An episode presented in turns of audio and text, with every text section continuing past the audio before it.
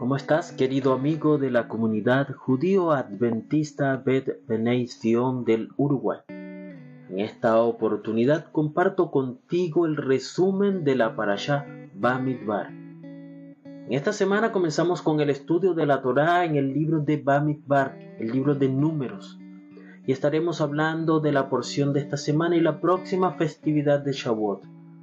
Al leer los primeros capítulos podemos extraer algunas enseñanzas tales como enfatizar el significado del desierto como un lugar de humildad y vacío, que posibilita una mejor conexión con Hashem. En un lugar así nos encontraremos con la posibilidad de estar abiertos y receptivos a nuevas enseñanzas, con la necesidad de vaciar de aquellas nociones preconcebidas, falsas enseñanzas, etc desde otro punto de vista, la allá también nos va a recordar la importancia de la unidad familiar y tribal, así como la de seguir una jerarquía dentro de la comunidad para que exista un liderazgo y un orden efectivo que pueda llevar a buen término todo lo que en comunidad debemos alcanzar. Como también vamos a resaltar el papel de la mujer, el papel de los hombres mientras estos asumen su responsabilidad como líderes al tiempo que reconocen las capacidades de las mujeres para apoyarlos y ayudarlos a alcanzar los objetivos previstos por Hashem. La próxima festividad, ya sabemos, está pronto, está cerca, es la festividad de Shavuot que marca la entrega de la Torá en el desierto del Sinai.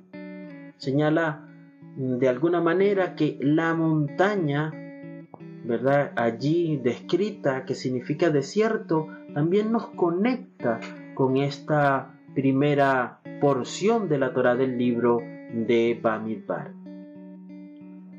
Un aspecto interesante, no dejes de leer la Aftara que nos lleva a leer el libro del profeta Oseas en el capítulo 2, porque allí se discute el castigo para aquellos que se olvidan de Hashem y se dedican a la idolatría.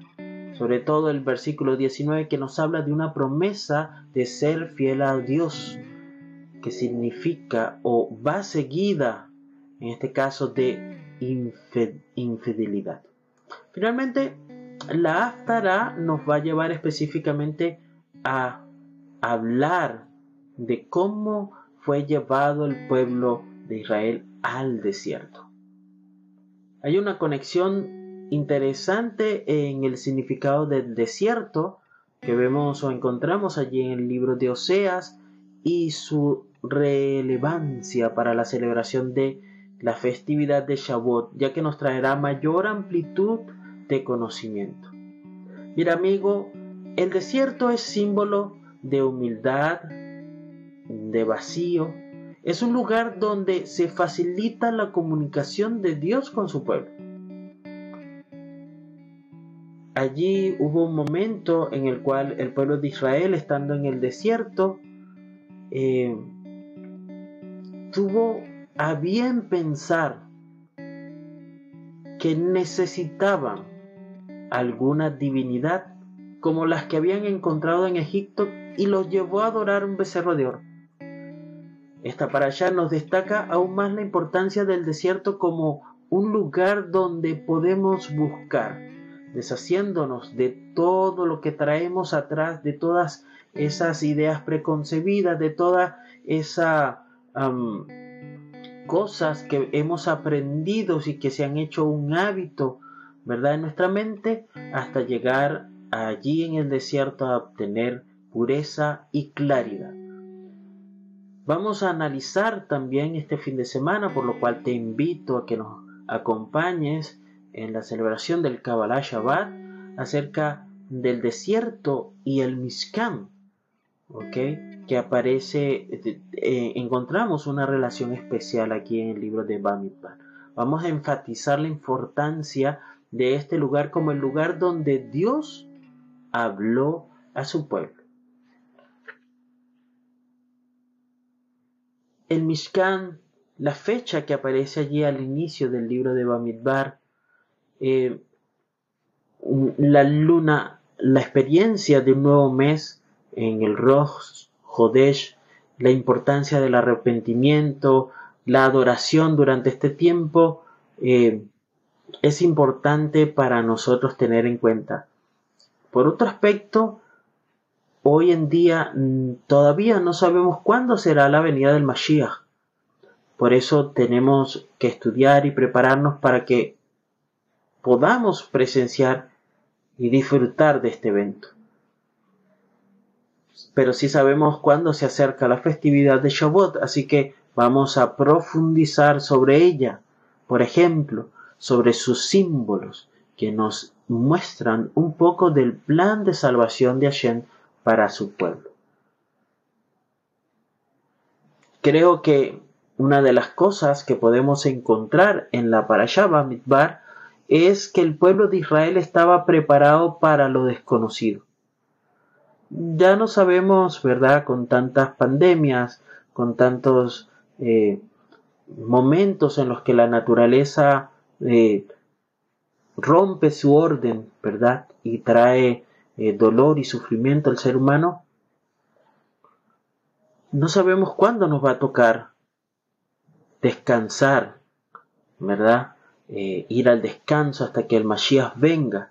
Pero algo sí podemos nosotros recordar es que hay un plan de redención que ya está revelado, ya está establecido, ya está funcionando y que nadie puede cambiar. Por eso como comunidad nos toca reunirnos y presentarnos delante de Hashem. Cada Shabbat, cada mes, delante de Él. Porque allí es donde nosotros encontraremos ese espacio que ahora no tenemos para ir, por ejemplo, a un desierto. Pero allí, apartándonos de todo, podemos encontrar esa en ese vacío, en esa soledad, ¿verdad? En esa comunidad, en ese despojarnos de todas las cosas que hacemos durante la semana y solamente abocándonos a, tener un encuentro con Hashem podemos escuchar más claramente y más directamente su voz. Mm, hay algo interesante en esto y es que mm, para poder llenarnos tenemos que estar vacíos. Así que si queremos llenarnos de la Torah, debemos despojarnos con esta analogía de viejas costumbres, de creencias, tal vez que no pueden o no permiten que aceptemos nueva información para nuestra, nuestra vida. La Torah es un mundo y cada vez que la estudiamos y estudiamos la misma porción y leímos los mismos textos año tras año, eh, en este ciclo anual de lectura de la Torah, pero cada vez que lo, que lo hacemos encontramos, ¿verdad? Una nueva enseñanza para cada uno de nosotros. Recordemos que el pueblo judío que se crió en la Torá y la herencia también necesitaba vaciarse de las interpretaciones, los conceptos aprendidos, los ritos aprendidos, ¿verdad? Todas las cosas. Y, tuvo que dejar de aferrarse a eso para poder conocer a Hashem completamente. Así que em, para esto es importante, ¿verdad? Que nosotros podamos hacerlo en unión eh, con nuestra familia, ¿verdad?